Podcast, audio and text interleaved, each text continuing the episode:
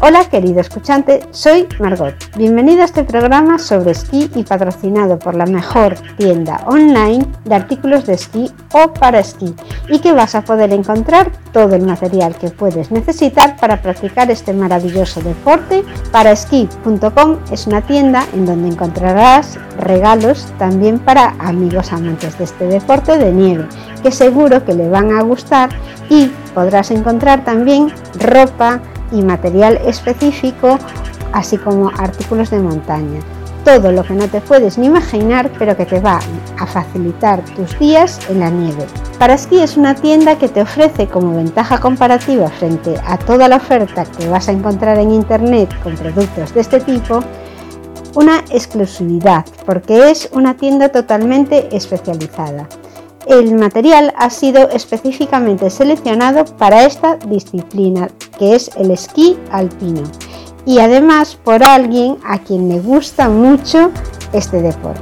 Si te gusta hablar de nieve, si vas a iniciarte en el esquí, si te gusta el esquí, estás empezando a pensar en ir a esquiar este invierno, suscríbete a este podcast porque te voy a hablar de esquí, de la técnica, de los materiales que se pueden utilizar y de cómo puedes mejorar tu técnica de, para esquiar. Sin más, pasamos al artículo de hoy.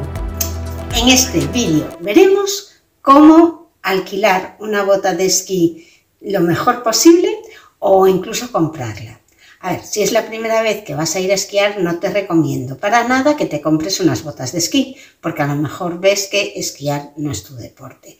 Entonces, aunque tampoco es muy, muy agradable alquilar unas botas de esquí que se ha puesto más gente, normalmente en los sitios de alquiler las desinfectan y bueno, hay que pasar por eso te pones un calcetín y no vas a estar en contacto con la bota. No, a mí, por ejemplo, me parece que para la gente escrupulosa no es muy fácil alquilar una bota de esquí, pero también vas a tener que alquilar el casco, que tampoco es muy higiénico.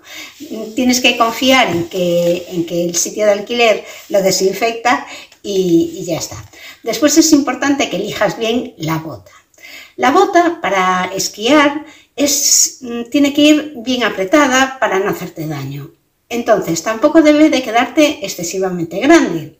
Lo normal es que el dedo gordo pues te llegue incluso a la punta, sin que te apriete, pero que te llegue a la punta. Esto quiere decir que no te van a apretar las botas porque el dedo te quede justo en la punta, porque cuando vas, a, vas esquiando, normalmente el peso lo echas hacia adelante, entonces la parte del pie se va hacia atrás y normalmente no, estaría tocando la punta. Eh, la técnica para esquiar consiste en poner la espinilla toda pegada a la bota. Tú te puedes echar justamente encima de la bota que normalmente cuando estás con unas botas de esquí no te vas a caer hacia adelante. Es muy complicado. Esto es una sensación, pues la verdad es que eh, debe de ser de las primeras cosas. No, debe ser, perdón que lo he dicho mal debe ser de las cosas que debes probar antes de empezar a esquiar. Colocarte la bota y ver la sensación que tienes cuando te echas hacia adelante, cuando te echas hacia atrás, porque realmente no te caes. Si te echas hacia el lado, sí que te caes. Bueno, las botas, eso, han de ir, eh, tienen que ser de tu tamaño justo, tienen que ir bien apretadas y otra de las cosas que te recomiendo es que tampoco las aprietes demasiado es difícil encontrar el punto justo. Cuando empiezas a esquiar, la bota ya se va aflojando también y a lo mejor tienes que apretarla un poco más. Tú ponla que te quede justa en la pierna. Y a partir de ahí, a medida que vas mm, estando con ella, se va a lo mejor aflojando y la aprietas un poco más. Es importante el tema de que elijas muy bien la bota, pide ayuda al personal del alquiler y mucha suerte tu primer día de esquí.